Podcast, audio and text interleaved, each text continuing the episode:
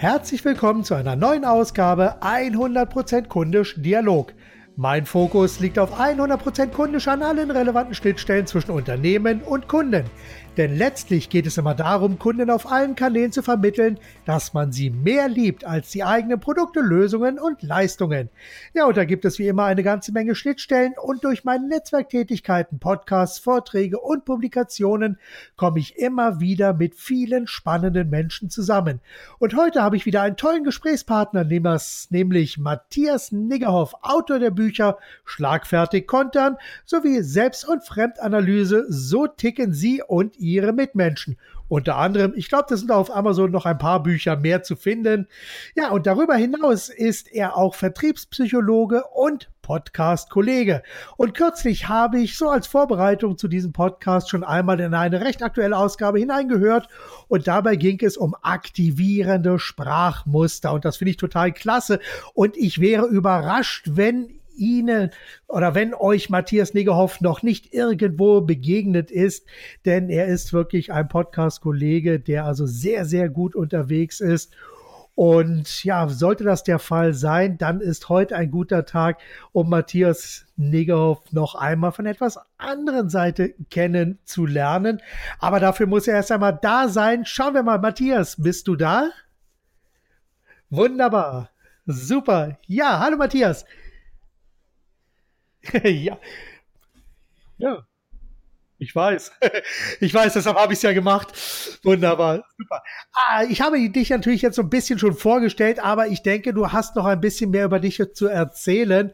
Und da wäre es klasse, wenn du dich selber noch einmal ganz kurz vorstellst und unseren Zuhörern einfach sagst, wer du bist, was du machst und was andere Menschen davon haben, dass es dich gibt. Ja, ich bin da und voller Motivation. Freue mich auch sehr schön mit dem Sprachmuster. Ich wäre überrascht. Ist so einer meiner Lieblingssprachmuster, die du da gerade genutzt hast. Ne? sehr schön.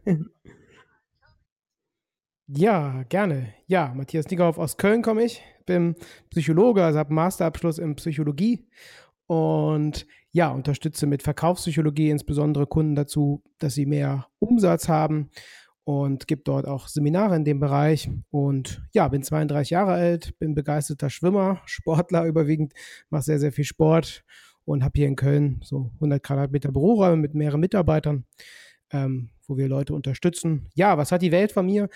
Ähm, ursprüngliches Ziel war mit Psychologie, ähm, ja, das Leben, den Alltag ein bisschen einfacher zu gestalten. Ich habe immer das Gefühl, viele stehen sich so ein bisschen selbst im Weg. Und deswegen habe ich mein Wissen so aus der Psychologie oder ich hatte auch jahrelang eine Praxis in Köln so ein bisschen digitalisiert mit Podcast und mit YouTube-Kanal, um damit einfach mehr Leute zu erreichen. Ne? Damit die Leute sich mit konkreten Tipps das Leben ein bisschen einfacher gestalten können. Ne? Genau. Mhm. Und äh, kurze Frage, hattest du noch, also hast, bist du direkt von der Uni sozusagen dann in die Selbstständigkeit gestartet? Oder gab's dann oder gibt's da noch so einen anderen Background, so einen beruflichen Background? Oder so gibt's da etwas, was du vorher gemacht nee, ich hast? Ich war nie angestellt. Ich habe halt ähm, nach dem Abi erstmal eine Ausbildung gemacht zum Fachinformatiker. Schwerpunkt mhm. war dort Online-Marketing. Ne? Und dann habe ich halt ja. hab ich gemerkt, nee, das ist gar nichts. Also Online-Marketing mache ich jetzt auch intensiv, aber so angestellt zu sein, dann da mit einem normalen Job 40 Stunden, das war halt überhaupt nichts für mich. Ne? Also ähm, deswegen war ich auch de facto nie angestellt, habe halt dann ähm, Psychologiestudium begonnen, also auch in schneller als Regelstudienzeit durchgezogen und habe mich schon nach dem Bachelor schon selbstständig gemacht. Den Master habe ich so ein bisschen nebenher quasi gemacht. Ähm, und habe dann aber währenddessen schon eine Praxis gehabt, habe schon Seminare gegeben, weil ich bin immer ein Fan davon, die Sachen einfach mal zu machen. Ähm, viele glauben ja immer, ja, ja das Zertifikat brauche ich noch und das brauche ich noch und das, ähm, anstatt mal loszustarten. Und deswegen war ich ja. immer, ja, de facto immer selbstständig, genau. ja. ja. Ja, das ist fast wie bei mir, weil ich habe zwar auch Anfang der 80er Jahre eine klassische kaufmännische Ausbildung gemacht, aber ähm, schon damals in der Ausbildung habe ich gemerkt, Werbung ist mhm. genau mein Ding. Und mein Ausbilder hatte da auch damals äh, relativ viel in mich investiert, in verschiedene Schulungen und Weiterbildungen und so. Und ich habe mich direkt nach meiner Ausbildung auch so die Überlegung, ich wollte erst noch BWL studieren, habe noch ein Fachabitur drangehangen, aber habe mich auch währenddessen schon selbstständig gemacht und habe dann für mich auch irgendwann entschieden, Fachabi brauche ich nicht. BWL ist überhaupt nicht mein Ding. Ich bin dann ins kalte Wasser gesprungen und habe dann Werbung und Marketing ja weiter betrieben, weiter verkauft, habe Desktop Publishing von Anfang an mitgenommen. Also von daher ähnlicher Weg, einfach ins kalte Wasser gesprungen und einfach das gemacht, was ja, und in der Praxis lernt man ja auch die meisten Sachen so. Also muss ich ganz ehrlich sagen, das Studium habe ich halt versucht, einige oder macht es, dass ich einige Theorien dort versuche, auch auf Marketing, auf Verkaufspsychologie, auf Texte anzuwenden. Ne, das geht auch ganz gut aber mhm. du hast dort keinerlei ja, praktischen Sachen, so unter Motto Verkaufspsychologie, wie machst du da bessere Texte, wie überzeugst du Kunden, dass die auch lange binden, äh, gebunden werden, dass sie glücklich sind oder so. Das hast du ja natürlich null drin. Ne? Das ist oft auch sehr veraltete Sachen, Nein, wo ich denke, so, ah, das ist aber, kann man noch ein bisschen besser machen oder anders machen. Äh, es gab dann oft auch immer wieder Streit ja. zwischen mir und den Professoren, weil ich dachte, da, ne, da waren viele Sachen sehr veraltet. Ja. Ja, ja, natürlich. Ich meine, wenn, wenn ich mir heute anschaue, also gerade im Online-Marketing, da haben wir teilweise Zyklen, dass so alle halbe Jahre wird eine neue Sau, ein neuer Trend durchs Dorf getrieben, worauf man jetzt aufsetzen kann. Und ehe so etwas im Studiengang dann ankommt, das braucht dann seine Zeit und da ist das schon lange wieder äh, kein Thema mehr. Und von daher ist das immer so ein bisschen problematisch. Sag mal, gab es bei dir so eine Art, ja, Initialzündung, so, so, oder so ein Wut im Bauchfaktor oder ein Aha-Moment, der dich in deiner, ja, Selbstständigkeit angetrieben hat? Ähm, ja, also definitiv in der Grundschule. Das ist so ein, ja, etwas, was ich da erlebt habe, dass in der vierten Klasse eine Lehrerin zu mir kam und sagte, Matthias, du wirst später den Müll vor meiner Müll von meiner Haustür abholen. Zu mehr bist du nicht fähig im Leben. Also mehr kannst du eh nicht. Und genau, super. ich fand den Satz auch super damals, weil ich irgendwie eingeimpft habe von meinen Eltern, wenn du halt mit so Mist beschmissen wirst, mach irgendwie was Gutes draus. Und für mich war es so eine jetzt erst Rechthaltung, die dann dadurch entstanden ist, ne? dass ich ja. immer wieder, wenn ich Motivationsprobleme hatte, immer wieder kam diese Lehrerin in mein Ohr und hat diesen Satz gesagt ne? im Kopf und dann wusste ich, okay, komm, ne? der zeige ich der alten Kuh. Ne? und so gesagt. Ja. Ähm, ja. Ich weiß gar nicht, ob sie heute noch lebt. ich glaube nicht, die war damals schon sehr alt. Und das ist halt immer spannend, weil das für mich auch ein Erfolgsfaktor so im Unternehmertum, ähm, dass man das dann nicht glaubt, solche Sachen, sondern gerade aus solchen negativen Sachen auch die Energie zieht, ja. zu sagen, komm, ne, ich gebe jetzt Gas, ne, weil es gehen ja immer wieder Sachen schief. Ich warte jetzt auch schon auf den nächsten Fehler, der kommt, das nächste Problem, ganz normal. Und dann aber zu sagen, komm, ich ziehe gerade daraus aus dem Negativen die Energie und ähm, gib dann Gas, ne? Genau. Genau. Das war so ja, ein Schlüsselmoment. Das ist wirklich, ja, genau. Ja, das ist wahnsinnig spannend, weil es gibt ja äh, von Monty Roberts, das ist so der Pferdeflüsterer, da gibt's ja so eine ähnliche Geschichte, die sollten auch mal einen Aufsatz schreiben und da ging es eben darum, was möchtest du machen, wenn du groß bist? Und er hat eben gesagt, ich möchte eine Pferdefarm haben, möchte mich um Pferde kümmern und so und möchte einfach wirklich so der Pferdepsychologe dann sein, also Pferdeflüsterer war noch nicht so der Begriff, aber das möchte er sein, der Lehrer sieht das, meinte, das wirst du niemals schaffen und ähm, naja, viele, viele Jahre später, als Monty Roberts eben der Pferdeflüsterer war, da kam es dann nochmal so ein, so ein Zusammentreffen. Und das Interessante war, über dem Kamin hing dieser Bericht, den der Junge damals geschrieben hat, mit dem Kommentar vom Lehrer drunter. Und der Lehrer stand eben davor und meinte, weißt du, eigentlich schäme ich mich dafür. Ich war kurz davor, damals deinen großen Traum zu zerstören. Und du hast trotzdem weitergemacht und hast das ausgehalten und hast dein Ding durchgezogen und hast das gemacht, was du damals schon dir vorgestellt hast. Aber es ist schön, wenn Leute das dann auch einsehen, ne? Also auch, auch dann ja. hingehen und sagen, hier Respekt, ne? Dafür, ich hätte das nicht gedacht, dass Absolut. du das schaffst. Ja. Ja, Absolut. Sag mal, und gab es in deiner Karriere auch mal sowas wie einen absoluten Tiefpunkt, wo du gesagt hast, ich weiß irgendwie nicht mehr weiter, jetzt brauche ich vielleicht mal Hilfe oder, oder sonst irgendwas? Gab es da so irgendwie so einen, so einen herausfordernden Punkt? Ja, definitiv. Vor zwei Jahren, da habe ich, ähm, also bei YouTube war ich schon relativ groß mit 30.000 Abonnenten, Podcast, ein paar Millionen Downloads in den letzten oh, Jahren. Wow. Und dann wollte ich ja. halt so ein, ja, jetzt als Online-Kurs so eine Psychologieakademie bauen. Ne? Also wirklich mit okay. Motivation, weniger Angst haben, Selbstvertrauen, Stress und so weiter. Mhm. Also verschiedenste Themen. Und also als Videokurs, wo man sich einloggt und dann kann man halt die, die Kurse absolvieren, sich freischalten, hat auch viel kostenlos. Das war so der Plan. Dann habe ich dann in die Entwicklung, in jemanden oder in ein Team 15.000 Euro, ja sagen wir, es waren fast 20.000 Euro, die ich da investiert habe, mindestens. Mhm. Ähm, ja, und dann ging alles schief. Also der ganze Start ging schief. Äh, technisch hat das überhaupt, der Server das überhaupt nicht ausgehalten, als da ein paar tausend Leute drauf kamen. Ne? Wir hatten vorher schon für den Start knapp 10.000 E-Mail-Adressen eingesammelt, ne, für Leute, die sich schon angemeldet haben, mhm. als es dann losging, ne, also die ganze Launch-Phase ja. ging. Ähm, ja. ging völlig schief, weil Leute konnten sich da nicht einloggen, das brach zusammen, Leute konnten nicht bezahlen, weil der Bezahlprozess viel zu umständlich war, das ja, waren viel ja. zu viele Schritte, ne, also bestimmt drei, vier Schritte, bis dann überhaupt mal bezahlen konnte und alles kompliziert, also die Leute, die ich dann quasi investiert habe, die das aufgebaut haben, das war halt ein großer, großer Fehler. Ich hätte da einfach mehr auch dran machen müssen, mhm. selbst mit dran machen müssen. Mhm. Und ähm, ja, und das ging dann ziemlich, ziemlich schief. Und dann waren mal eben 20.000 Euro bestimmt weg. Und dann aber auch ganz viel Reputation, ne? Also hat ganz viele Follower gekostet ja. und so, die einfach sauer waren. Ne? Erst macht man die Leute Klar. heiß damit und dann gibt es das Produkt und dann funktioniert gar nichts mehr. Ne? Ja, ich sag mal, das ist auch das Schlimmste, was einem passieren kann, wenn du wirklich mit großem Aufwand so etwas anschiebst, startest und plötzlich scheiterst du an der Technik. Das ist wirklich absolut bitter. Also ich bin gerade dabei, mit einer Kundin äh, eine Sache auf die Beine zu stellen, die vermutlich im Herbst, irgendwie im September oder so, einen Auftritt in der Höhle der Löwen haben wird. Und bis dahin müssen wir, also ob es ausgestrahlt wird, steht noch lange nicht fest, weil die machen immer sehr, sehr viele Aufnahmen und wählen dann daraus aus. Aber die Chancen sind recht gut, weil sie recht guten Auftritt hatte.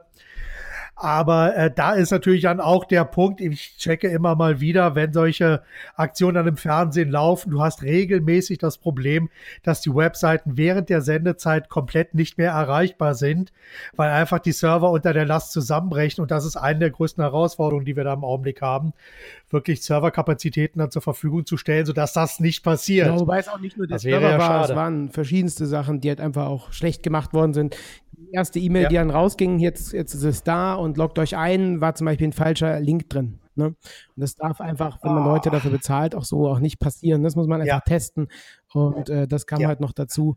Ähm, das war dann wirklich ähm, ja, ja, das. Was, welche Konsequenzen hast du jetzt für dich daraus geschlossen? Hast du das ganze, äh, ganze Thema jetzt erstmal eingestampft, sagt, mache ich nicht nochmal, äh, das war's? Oder wie, welche Konsequenz hast du daraus gezogen? Was war dein Learning? Ja, das, das einmal selber zu machen, beziehungsweise sich Leute halt auch als Mitarbeiter und Kollegen wirklich zu suchen vor Ort, ja. die das mit aufbauen, ne?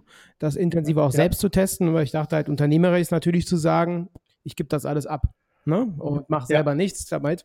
Ähm, ja. Aber jetzt habe ich gesagt, ich musste einfach mehr Kontrolle noch haben und deswegen war auch die Entscheidung, weil die habe ich auch nie persönlich getroffen, die das gemacht haben, wirklich ein Büro ja. anzumieten, wo dann Leute wirklich real sitzen, mit denen ich halt auch mich immer wieder jeden Tag austauschen kann. Und das ist mal was anderes einfach. Ähm, genau, und halt auch ein bisschen feuchtiger sein mit so, mit so Geldinvestments, ne? So mal ja. eben 20.000 ja. für sowas war dann relativ viel, besonders das, weil ich im Prinzip das tut dann schon auch selber bauen. Ja. Ja. ja, natürlich. Also ich sag mal, das ist ja immer so der, der, der Tenor von vielen, dass sie sagen, schlanke Strukturen schaffen, auf Outsourcing setzen und so weiter. Aber auch Outsourcing braucht ganz klare Vorgaben, ganz klare Kontrollmechanismen, weil ansonsten fährt die ganze Sache leider an die Wand. Und wenn die Leute aber bei dir im Büro sitzen, wenn sie dir vis-à-vis -vis sitzen, dran arbeiten, du hast kurze Entscheidungswege, dann ist das auch ein komplett anderes Commitment, was da stattfindet. Ja, definitiv. Ne? Das ist echt was. Ähm ja. Was anderes. Man hat den, den Austausch und so weiter. Und klar ist immer gut, wenn Mitarbeiter jetzt, wo man nicht alles kontrollieren muss, ne? man kann sich darauf verlassen, dass ja. man am besten oder auch selber neue Sachen entwickeln, da haben die auf jeden Fall sehr, sehr viel, sehr viel, viel Freiheiten, auch sich auszugestalten und ja. ähm, zu genau. entwickeln. Das ist, glaube ich, auch sehr, sehr, sehr, sehr wichtig. Genau. Aber das war zumindest so unternehmerisch somit das größte, größte Fehler. Aber es war okay. Ich kenne Leute, ja. die haben innerhalb von einer Nacht 50.000 Euro bei Facebook verloren, weil es noch keine ja. Schutzmechanismen gab für Budget oder so damals vor ja. vor acht, neun Jahren, ne? Also da gibt es ähm, ja. da gibt's ja, natürlich. heftigere Beispiele, ne? Ja. Natürlich, da, das auf jeden Fall nach oben ist alles offen. Ich hatte gerade erst, äh, wie gestern oder vorgestern gelesen, Koreaner äh, hat in seinem Unternehmen irgendwie falsch geklickt und plötzlich Aktienoptionen auf die Mitarbeiter verteilt. Und das hat das Unternehmen mal eben irgendwie 84 Milliarden gekostet. Das ist dann auch schon eine andere Hausnummer. Ich meine, die konnten das zwar teilweise zurückholen, aber Fehler passieren. Genau. Ja. Gut, kommen wir mal auf eine andere Sache. Was machst du für Unternehmer? Also welche Probleme löst du für deutsche Unternehmer oder für Unternehmer generell? Mhm.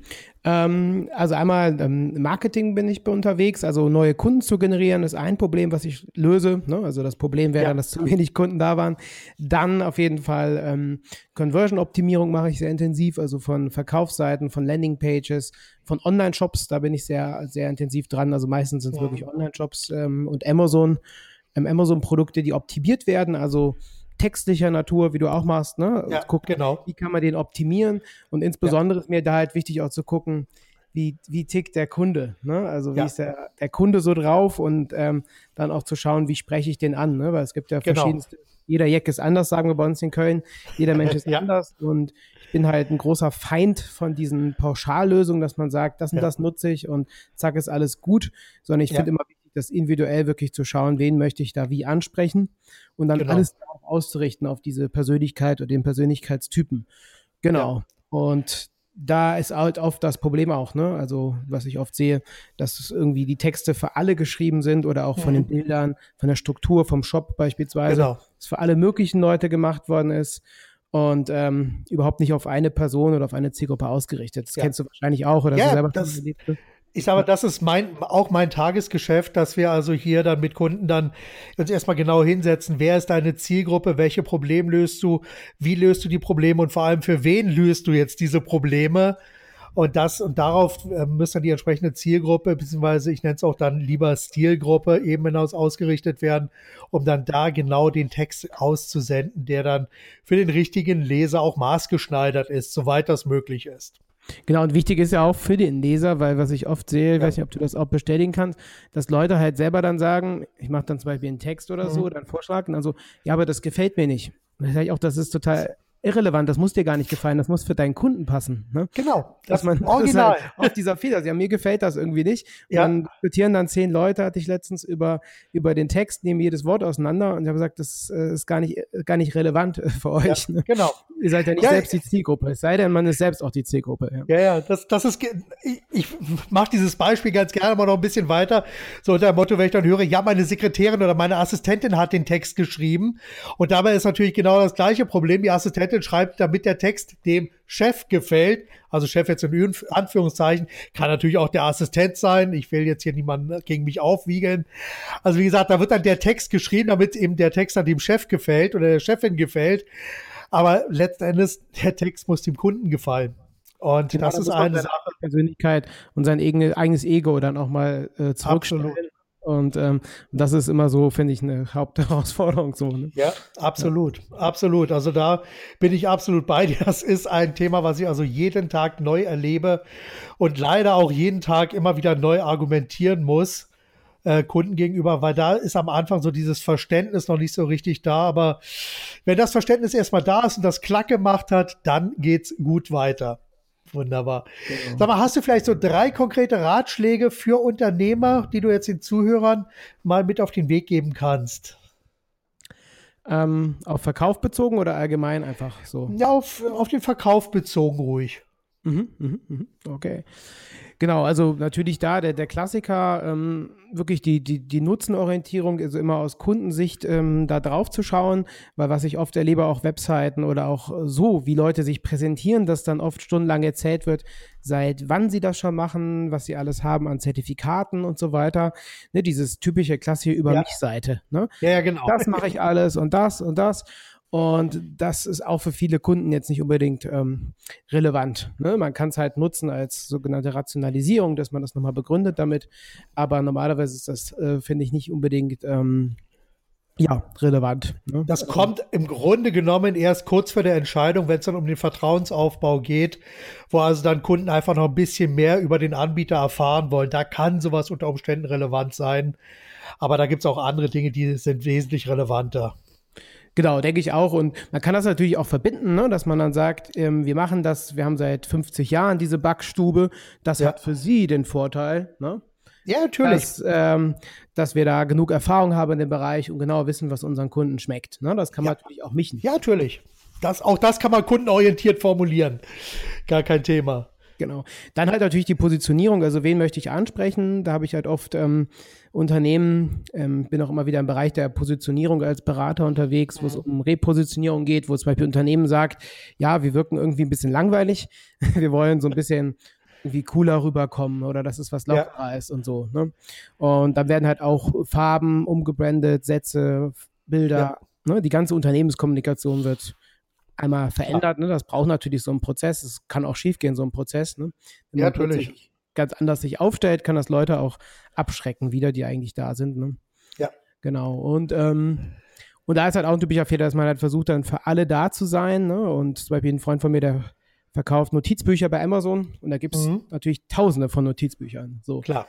Der ist erst richtig erfolgreich geworden, als er gesagt hat, dieses, dieses Notizbuch ist für Macher. Ne, das ja. ist jetzt nicht für alle, sondern das Notizbuch ist nur für Macher. Und dann hat er das darauf auch ausgerichtet. Ne? Ja, und ja, ja. Von den Bildern her ein bisschen roter alles und ja. hinzu Motivation, mehr Erfolg, mehr Zeit dadurch. Ja, ne? genau. Genau, und seitdem ist es dann erfolgreich, weil es anders ist als die meisten anderen Notizen. Ja, plötzlich erkennt sich der potenzielle Kunde wieder, der angesprochen wird und hat sofort eine höhere Affinität und dadurch auch eine höhere Rele Relevanz hat diese ganze, hat das Produkt. Genau, richtig, ne? Und ähm, das ist dann schon, schon ein Unterschied. Und dann kann man natürlich auch gucken, ne, was sind die Werte und die Werte immer wieder kommunizieren, ne? Wofür steht man? Ja. Und da dann durchaus auch Ecken und Kanten zu zeigen. Natürlich. Ähm, um halt auch Leute dann mehr anzuziehen und andere dann eher abzuschrecken. Ja. ja. Heute, heute wichtiger denn je, um hier einfach ganz klar zu zeigen, wer man ist und was andere eben davon haben, dass es einen gibt. genau, richtig. Ne? So sieht's aus. Sag mal, welche unumstößlichen Regeln gibt es denn für dich und deine Arbeit, wenn du also mit Kunden zusammenarbeitest? Jetzt für die Kundenkommunikation oder? Ja, ja, für die Zusammenarbeit mit Kunden und für die Kundenkommunikation generell. Also, was, wie muss ein Kunde für dich ticken, damit du gut zu ihm passt? Mhm.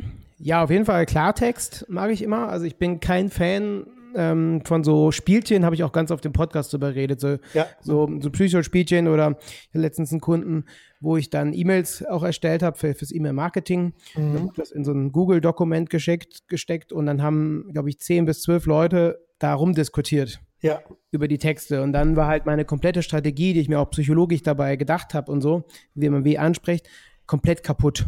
Ja. Ne? War, ja, war, alles, ja. war alles durcheinander und ähm, das konnte man dann echt nicht mehr gebrauchen. Und ähm, das war dann nicht, nicht so toll. Und also Klartext, ne, aber dass ich schon die trotzdem diese, diese Entscheidungshoheit habe, also dass ich wirklich sage, ich habe mir was dabei gedacht und wenn es dann kaputt gemacht wird, dann ist oft so, dass es dann nicht mehr so gut funktioniert. Ne? Ja. Ja. Genau, also das ist mir wichtig, auch mal sagen, wenn irgendwas nicht passt, ne? weil viele denken ja auch, man sei irgendwie der Gott, ne? Der ja. Gott Texte oder was auch immer. Ja, ja, ja. Dann immer dazu auf, wenn irgendwas nicht passt, das auch zu sagen, weil das bringt ja dann gar nichts, wenn der Kunde sagt, ja gut, der wird das schon irgendwie wissen, ja. aber eigentlich im Inneren denkt, nee, das, das, da wäre besser, nochmal den Punkt besser herauszustellen, ne? weil ja. oft sind die Kunden ja auch die Experten für ihre Dienstleistung, für ihr Produkt. Und ähm, das muss man ja auch dann so natürlich. wertschätzen und so. Ja, ne? natürlich. Also ist ganz normal. Also was ich lese, also wenn ich äh, den ersten, ba also einen Basistext schreibe, wo im Grunde genommen das gesamte Kundenbild abgebildet wird, dann lese ich das auch mit dem Kunden immer gemeinsam, um da gehen wir die ganzen Sachen nochmal durch und arbeiten dann dran. Also eine Punktlandung kriege ich auch nur selten hin, äh, weil es gibt eben einfach immer wieder Punkte, wo ich dann eben noch ein bisschen mehr über den Kunden erfahren muss und ein bisschen nachbessern und nacharbeiten muss. Und das Interessante ist, so etwas funktioniert funktioniert einfach am besten auf Augenhöhe. Richtig, genau, ne, dass jeder was dazu sagt und ähm, genau. ja, und halt auch dieses, ähm, für mich ist halt auch das Messbare wichtig, also dass man halt eine Rückmeldung bekommt, was hat es jetzt überhaupt gebracht, ne? Und auch da mhm. sage ich immer, Mensch, wenn es jetzt nichts gebracht hat oder nicht so war, wie ich es erwartet ist, dann bitte auch sagen, ne? Ähm, ja. Da keine falsche, ja, keine falschen Eindrücke und dass es halt irgendwie auch, ja, auch wirkt, ne? Äh, das ja. ist für mich ein großes Motiv, etwas zu bewirken äh, in der Welt, ähm, aber dass natürlich auch die Änderungen, die ich vorschlage oder Sachen, die, die wir entwickeln, halt auch wirklich gut funktionieren ne? mhm. und, und, und, wirken. Das ja. finde ich auch okay. sehr, sehr wichtig. Ja. Welche Glaubenssätze prägen deine Arbeit? Ja, das auf jeden Fall alles, was ich mache, ähm, durch Tests und insbesondere durch, durch Wissenschaft mhm. belegbar ist. Ne? Mhm. Und das ist ein Glaubenssatz, der hilft manchmal, manchmal hilft der auch gar nicht. Ja. Also manchmal ist er auch nicht so gut. Ne? Weil ich bin ja als Psychologe irgendwie sehr, ich bin, orientiere mich sehr stark an wissenschaftlichen Erkenntnissen. Ja. Und sobald ich halt sehe, dass irgendwas nicht so bestätigt ist oder so, ähm, werde ich sofort äh, kritisch. Und das ist halt bei meiner Arbeit auch so. Also ich ja. mache nur Sachen, wo ich halt weiß, da gibt es Evidenz für. Ja. Da gibt es entweder vernünftige Tests für, Split-Tests, aber auch wirklich mit signifikanten Ergebnissen. Oder auch, ähm, da gibt es was, ähm, ja, da gibt es Studien zu oder so, ne? Gibt auch in der Verkaufspsychologie Klar. viele Studien. Natürlich. Und wenn das nicht der Fall ist, würde ich das nicht machen. Dann sage ich das auch klar dem Kunden, dafür gibt es keinerlei Beweise. Wir machen das einfach mal so und gucken, was passiert. Ja. Aber ich bin schon ein Fan davon, möglichst viel auch zu kontrollieren anhand von mhm. Tests. Und wir machen auch hier sehr viele Tests und, ähm, und auch Wahrnehmungsexperimente und so weiter, um bestimmte Sachen dann auch ja. rauszufinden, ne? was wirkt, wie wirkt. Ne? Ja, klar. Ja. Nächste Frage. Also, Lieber fehlerhaft gestartet oder perfekt gezögert? Fehlerhaft gestartet auf jeden Fall. Ne? Also es gibt ja Leute, die räumen stundenlang den Stall auf, ja. anstatt mal loszureiten. Und ja. der Mensch, ich reite dann los und sehe dann, oh, der Sattel ist noch gar nicht fest oder so oder ja. habe kein Essen fürs Pferd. Ähm, aber ähm, ich starte dann lieber, weil ich merke oft, mir kommt immer bei Bedenken, ich habe jetzt zum Beispiel auch ähm, nächste Woche noch, noch, einen Vortrag auf einer Konferenz und die Deadline ist schon längst vorbei. Ähm, und, okay. Ähm, und ja, bis heute, heute Abend muss ich das fertig haben und äh, verschicken, sonst gibt's wirklich Ärger oder ich kann dann doch nicht als Speaker da sein. Und das sind halt wieder so Bereiche, wo ich dann immer wieder, immer wieder überarbeite und ja. merke dann, es hilft halt nichts, wird oft dann nicht besser oder so. Ne? Und ja. da fällt es mir dann schon schwerer, auch gerade bei Kundenaufträgen. Da verrenne ich mich dann auch schon mal gerne mit meinen Mitarbeitern, dass wir alle jedes Wort nochmal durchprüfen und so. Ja. Aber irgendwann muss man halt auch sagen, okay, ja passt so. Ne? Ja, das, es fällt mir auch manchmal schwer, was bei meinen eigenen Texten bastle ich auch gerne lange, lange, lange, lange rum. Aber bei Kunden irgendwann muss ich abgeben. Und da muss man ja. einfach auch für sich selbst einmal einen Schlussstrich ziehen. Oder wenn ich dann zwei Monate später mal drüber gucke, sage ich, ah, da hätte ich vielleicht das doch noch ein bisschen anders gemacht, noch ein bisschen anders formuliert. Es ist eben immer doch eine Momentaufnahme. Genau, aber vielleicht geht es ja auch so mit dem, dass man halt manchmal ja auch ähm, im Nachhinein sieht, dass man vielleicht bestimmte Sachen, die man jetzt für Kunden nutzt, ja. ähm, für sich selber gar nicht nutzt. Ne? Wenn man jetzt ja. auf meine Homepages oder guckt, denke ich mir so, oh Gott, ja. da ist ja noch einiges Luft nach oben. Ja. Ne? Oder wenn ich auch E-Mails schreibe. Ne? Und dann denke so, Mensch, für die Kunden gibt man dann alles und bei sich selber, ne, ja. der aber der Fliesenleger, der dann bei sich kaputte Fliesen hat. Im genau. Haus, ne? Aber ich sage ich sag an der Stelle immer, ich investiere alles in meine Kunden, damit die möglichst gute Texte bekommen. Genau, aber die ganze Energie geht dahin und bei mir selber, naja gut. Aber nee, aber es geht mir exakt genauso. Wunderbar. Was macht dir bei deiner Arbeit ganz besonders Spaß? Was begeistert dich? Was reißt dich morgens aus dem Bett oder lässt dich abends vielleicht länger wach bleiben?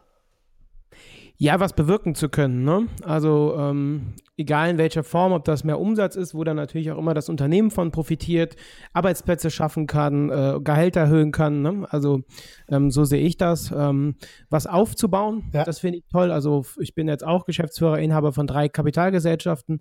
Ähm, da kommen auf jeden Fall dieses Jahr noch eine dazu. Ja. Also sowas aufzubauen, auch Unternehmen, wo ich dann beteiligt bin, Strategien entwickle und natürlich das Team hier. Ne? Ja. Also wir haben ja echt ein tolles, motiviertes Team, wo es auch Spaß macht. Ähm, hinzukommen. Das hat bei mir auch gewandelt. Ich war erst so in Richtung eher, ortsunabhängig unterwegs, Aha. auch äh, in Thailand dann gearbeitet und so. Aber jetzt habe ich gemerkt, dass ich das brauche. Ich brauche hier Menschen, okay. ähm, mit denen ich zusammenarbeite und gemeinsam als Team was aufbaue, die ja gut drauf sind und, ähm, und auch diese langfristige Vision halt auch ja. sehen, das aufzubauen. Ja. Du, wir sind gerade unter uns. Hören die alle zu? Ähm, einer hört zu, ja. Einer hört einer zu. Genau. Weil du gerade so ein Loblied singst, da dachte ich, die hören jetzt alle zu. Also es klingt wirklich. Genau, er bedroht mich auch. Der steht hier mit dem Messer und sagt halt, ich muss noch was. Nee. Ah, okay, gut, wunderbar. Nee, so. aber einer, einer, einer sitzt ja noch, die anderen ist ja Freitag. Ja. Sind alle weg. Nee, mehrere sind jetzt in Hannover auch. Ach, okay. Ähm, Konferenz für, für Online-E-Commerce. Mhm, genau. Das, ist ja, ist ja hier von mir so, ich sag mal, fünf Minuten weit weg. Also wenn ich aus dem Fenster gucke, kann ich was zuschauen. Ja, also, super, genau. Gelände ist vor der Tür. Europa, ich weiß. so siehst du das. Ja. Super. Okay. Äh, welche drei Bücher hast du zuletzt gelesen? Ähm, Nietzsche auf jeden Fall, also sprach Zarathustra. Okay. So eine meiner Lieblings Lieblingsbücher fürs Leben, also für die persönliche Entwicklung. Ja. Dann von Ryan Holiday, ähm, Das Hindernis ist der Weg. Ach cool. Ähm, geht darum, gerade Hindernisse zu suchen ja. und sich mit ihnen anzufreunden ja. und ähm, ihnen nicht aus dem Weg zu gehen. Ja. Genau. Ja. Ähm, drittes Buch, weiß ich gar nicht, was das dritte Buch war. ähm, war jetzt schon länger, länger nichts, ähm, oder länger jetzt ein paar ja. Wochen nichts gelesen. Okay. Genau, aber die beiden Bücher auf jeden Fall. Dritte Buch ist mir jetzt entfallen. Gut, das war einfach ein lustiges Taschenbuch.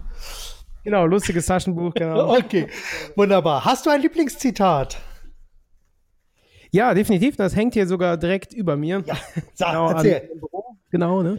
Also wer immer schon immer tut, was er schon kann, bleibt immer das, was er schon ist. Also von Henry Ford. Ja. Ähm, ich finde es wichtig, auch Sachen mal anders zu machen und ähm, um die Ecke zu denken. Ja. Ähm, ja, und dann auch mal aus der Komfortzone rauszugehen.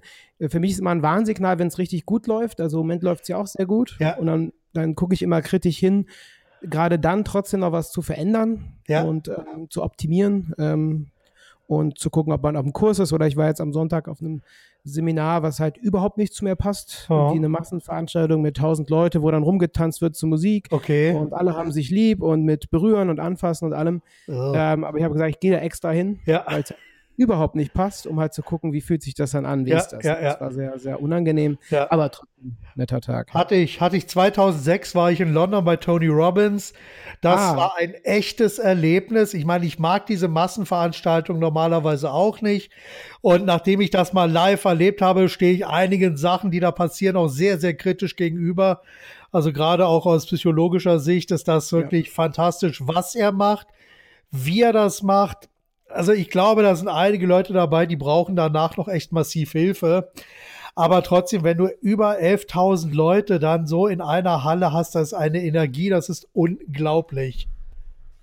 Ja, definitiv, ja, das ist, und ja, wenn man da gemeinsam, auch die Menschen sind Ja.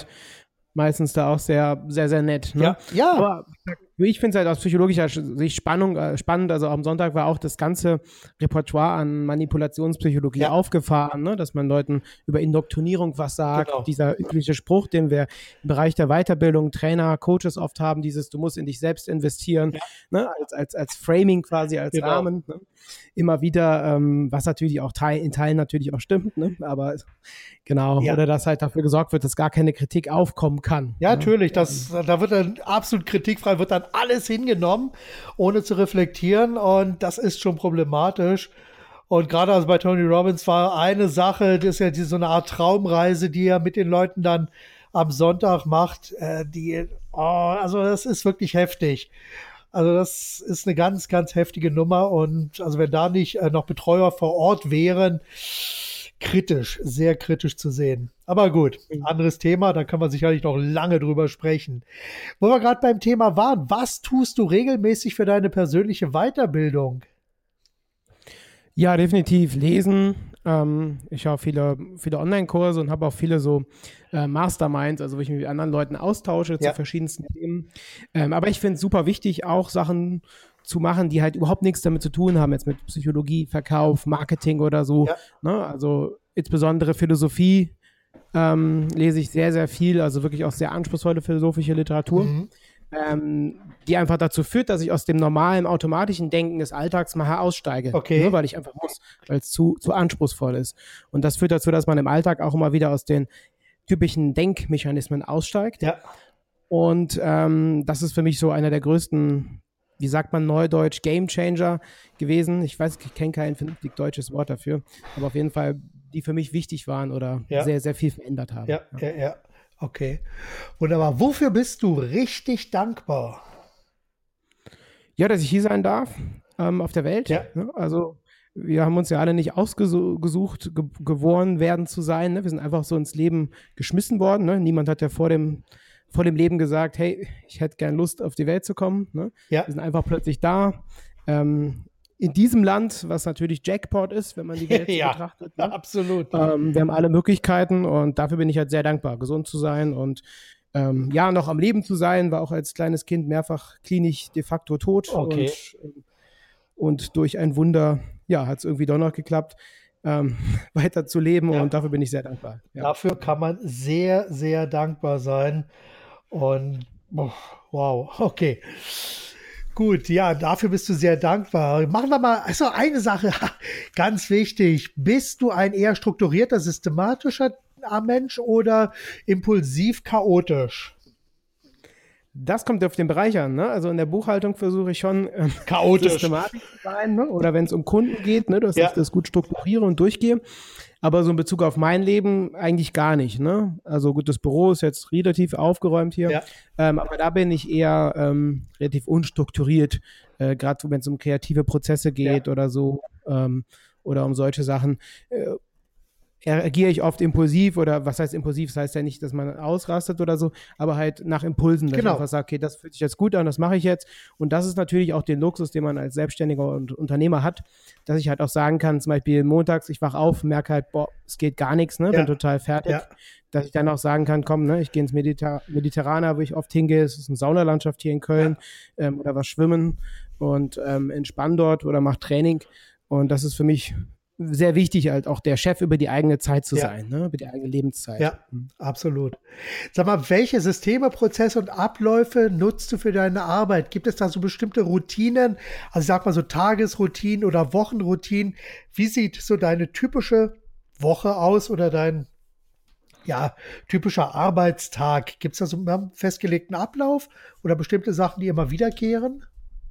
Mhm, also meistens stehe ich so zwischen 6 und 7 Uhr auf. Mhm. Ne? Also Tage 6 Uhr kommt auf einmal, was abends war, ob es irgendwelche Treffen noch gab. Und dann starte ich ähm, in den Tag. Erstmal halben Liter Wasser trinken, weil im Schlaf verlieren wir so anderthalb bis zwei Liter Wasser ja. und die fülle ich dann relativ schnell wieder auf. Und ähm, ja, und dann starte ich hier ins Büro, brauche so eine halbe Stunde. Und für mich ist immer wichtig, erstmal die allerwichtigsten Aufgaben zu machen, die am Tag so anstehen. Mhm. Ne? So, also zuerst das Unangenehme anzupacken, weil ich finde, das gibt nochmal einen guten Schub in den Tag. Das können dann Gespräche sein, E-Mails, gibt ja immer wieder auch Sachen, die man vielleicht auch nicht so gerne macht. Ja. Und das erstmal anzupacken. Ähm, und ich finde gerade den Vormittag ganz gut, was wir hier im Büro oft machen, ist, dass wir dann bis mittags auch sagen oder bis 12 Uhr, hier ist halt kaum Kommunikation, ja. ne? also dass man nicht hier rumtelefoniert und alles, sondern jeder einfach seine Aufgaben abarbeitet. Und dann ab Mittag ist es dann was lockerer, ne? Das, wir haben auch so eine kleine Minigolfanlage hier im Büro und so weiter. Jetzt kommt noch ein Boxsack. Ja. Und ähm, dass auch was entspannter ist, ne? Ja. Dass man was zusammen isst ja. und so. Und ähm, aber vormittags ist dann halt wirklich, weil ich finde, ist man auch am produktivsten, also ich zumindest vormittags, dass man es abarbeitet und abends ist fast immer, oder gehe ich fast immer trainieren dann. Ne? Ja. Okay. Welche drei Ratschläge würdest du deinem jüngeren Ich mit auf den Weg geben? Angenommen, du würdest dich in eine Zeitmaschine hineinsetzen, 20 Jahre zurückreisen. Welche Ratschläge würdest du dir mit auf den Weg geben? 20 Jahre, okay, da war ich zwölf. Ähm, ähm, weniger auf manche Leute zu hören, ne? ja. also manchmal auch nochmal Deutsch jetzt reflektieren. Ich habe mich sehr oft äh, vom Weg oder vom guten Weg abbringen lassen. Also mit gut ist jetzt nicht moralisch gut gemeint, ja. sondern einfach ein Weg, der halt sinnvoll war für mich, ähm, weil ich immer wieder relativ schnell mir überall Feedback eingeholt habe. Was könnten dann machen, dann machen. Aber Feedback halte ich nicht immer für gut, mhm. weil das kann einen auch auf ganz falsche Gedanken bringen. Ja. Ist so meine Meinung. Ne? Muss immer gucken, von wem genau. die Rückmeldung auch kommt. Und da habe ich mich relativ schnell oft, ähm, ja, da, genau, vom Weg abbringen lassen. Äh, dann auf jeden Fall dran zu bleiben, also nicht, nicht aufzugeben, sondern weiter halt an den, an den Träumen zu arbeiten, ähm, weniger drauf zu geben, was andere Leute meinen oder sagen, mhm. ähm, definitiv. Ja, und halt direkt für den Anfang schon, also wenn ich jetzt meinem zwölfjährigen Ich was empfehlen würde, würde ich sofort sagen, fange jetzt mit zwölf schon an mit, mit Online-Marketing, beschäftige dich mit Verkauf. Ja. ja. Genau. Sehr cool. Ja. Und würdest du auf die Ratschläge hören? Wenn wir schon mal bei dem Thema sind? Ja, mit zwölf war ich sehr, sehr angepasst. Ich glaube, ich hätte, würde drauf hören. Ah, ne? Ich wäre überrascht vielleicht, ja. äh, dass ich immer noch relativ jung aussehe. Ne? Ja. Wenn ich sage, ja, du bist wirklich, wirklich so alt, wäre ich, glaube ich, überrascht mit zwölf. Aber ähm, ja, auf jeden Fall würde ich doch, ich würde drauf hören. Gut gehalten, wunderbar. Okay, sag mal, gibt es so bei dir in deinem Arbeitsablauf so bestimmte, ja, Software, Hardware oder so, die du ganz besonders gerne einsetzt und benutzt? Hm, Software. Ähm, jetzt fürs, fürs Marketing oder allgemein? Ja, allgemein. Oder? Also ich sag mal, Stefan Hagen liebt also seinen, seinen Terminplaner, der denkt auf Papier. Dann andere benutzen gerne Slack zur Kommunikation oder Whiteboards oder ähnliches. Gibt es denn so bei mhm. dir so die Tools, die deine Arbeit wirklich einfach machen, angenehm machen, effizienter? WhatsApp. Machen? Also auf jeden Fall WhatsApp. Okay. Ne? Also für die Mitarbeiterkommunikation ist es bei uns normal, dass wir relativ viele Sprachnachrichten hinschicken. Ja. Ne? Also das ist meine Lieblings ähm, Tools über die Gruppen zu arbeiten, kann natürlich auch andere nerven. Ja. Dann halt, ähm, ja, Click, Click Funnels heißt, das ist so ein, so ein Tool, um Landingpages und, und Seiten zu bauen. Äh, das setzen wir intensiv ein. Und dann alle Google-Tools, also ob das Google Mail ist, ähm, Kalender und ich bin auch großer Fan von diesen Cloud-Lösungen, mhm. ne? G Suite oder so heißt das von Google für Unternehmen, wo man mhm. auch zahlen muss. Ja. Ähm, wo man dann halt auch die Sachen gut verwalten kann, Google Drive und so weiter. Das ist eigentlich so das Haupt, Haupttool, ne? Mhm. neben Facebook ähm, natürlich auch als, als, als sehr guter Marketingkanal. Wobei ich ehrlich bin, würde ich das nicht geschäftlich nutzen. Facebook hätte ich mich wahrscheinlich schon lange abgemeldet. Jetzt nicht wegen Datenschutz und so weiter. Ich finde es oft auch ein großer ähm, Zeitfresser ja. und ähm, irgendwie auch oft habe ich das Gefühl, wenn ich da bin ein paar Stunden, dann ist die Stimmung auch nicht mehr so gut, warum auch immer. Ne? Ja, ja, ja. Ähm, da würde ich gerne von verschwinden. Das geht aber noch nicht. Ja, ja, ja, aber äh, ähnliche Gründe. Also beruflich nutze ich Facebook ja auch sehr stark. Privat äh, wirst du fast keine Mitteilungen von mir finden und schon nichts was mit Familie und Urlaub, nur mit mir alleine, also wenn ich unterwegs bin. Aber ansonsten praktisch gar nichts. Wunderbar. Okay. Gut, du pass auf, ich schaue gerade mal so auf die Zeit. 40 Minuten haben wir schon. Von daher lass uns langsam in Richtung Ende rüber schwenken. Zum Schluss habe ich noch eine klitzekleine Frage. Was sind deine persönlichen Visionen, Wünsche, Ziele und Träume? Sagen wir mal ruhig für die nächsten fünf bis zehn Jahre. Mhm. Ja, also den nächsten also in, in fünf Jahren, das ist dann 2023, ja. ne, wenn ich richtig gerechnet habe, ja, da werde ich Inhaber Geschäftsführer von sechs bis sieben Unternehmen sein. Ne? Also ich gehe davon aus, so 60, 70 Mit Mitarbeiter unter mir haben, mit denen ich zusammen arbeite und weiter das aufbaue. Ähm, ja, finanziell unabhängig sein und ja, sehr schöne große Wohnung haben, vielleicht auch ein ja. Haus hier, hier, in der Gegend, äh, mit vielleicht auch Familie, ich weiß noch nicht. Und ähm, das auf jeden Fall. Also wohl halt mehrere Unternehmen mit aufgebaut, wo ich mich dann ums Marketing kümmere, äh, mit Geschäftspartnern natürlich. Ähm, ja. Wunderbar. Wie auch sonst ja. ein zufriedenes Leben. Wunderbar. Ja. Gesund. Super. Mhm. Okay, dann das allerletzte jetzt zum Schluss, nämlich die berühmten letzten Worte. Hast du für die Hörer ein paar berühmte letzte Worte? Ja, einmal, ja, mein Lieblingsspruch, den ich auf dem Podcast, Podcast sage, ist äh, Umsetzen schafft Umsatz. Ähm, ist halt schön und gut, wenn man auch Tipps bekommt, ähm, Texte bekommt, Anregungen bekommt, etc. Ich finde es auch wichtig, jetzt aus verkäuferischer Perspektive jetzt Sachen auch wirklich äh, umzusetzen, damit sich irgendwie was ändert. Ja, ja. wunderbar. Ja. Super. Ja, das war Matthias Niggerhoff zum Thema Psychologie. Matthias, vielen, vielen lieben Dank für das Gespräch. Es hat mir wirklich sehr viel Spaß gemacht, Gerne. war richtig klasse. Ich denke, da sind eine ganze Menge Impulse für alle Hörer mit dabei. Vielen Dank nochmal an deine Richtung. Ja. Ja, gerne. Danke, dass ich dabei sein darf und danke für die tollen Fragen. Wunderbar, gerne, gerne. Ja, vielen lieben Dank auch an euch dort draußen, an den Kopfhörern, Lautsprechern und wo immer ihr diesen Podcast hört oder wie immer ihr diesen Podcast hört. Vielen Dank dafür, dass wir euch ein Stück weit mit Ideen und Inspirationen auf eurem Weg begleiten durften. Ja, weitere Informationen gibt es wie immer in den Show Notes. Und zum Schluss natürlich noch immer eine kleine Bitte. Bitte empfehlt auch diesen Podcast weiter und bewertet sie bewertet diesen Podcast direkt bei iTunes. Das hilft einfach immer weiter, damit noch mehr Menschen von den Inhalten profitieren. Auf jeden Fall bis zum nächsten Mal. Seid 100% kundisch. Denkt mit eurem Herzen, gebt alles und vor allem macht es richtig gut. Bis dann, bis zum nächsten Mal. Euer Marc Per Michel.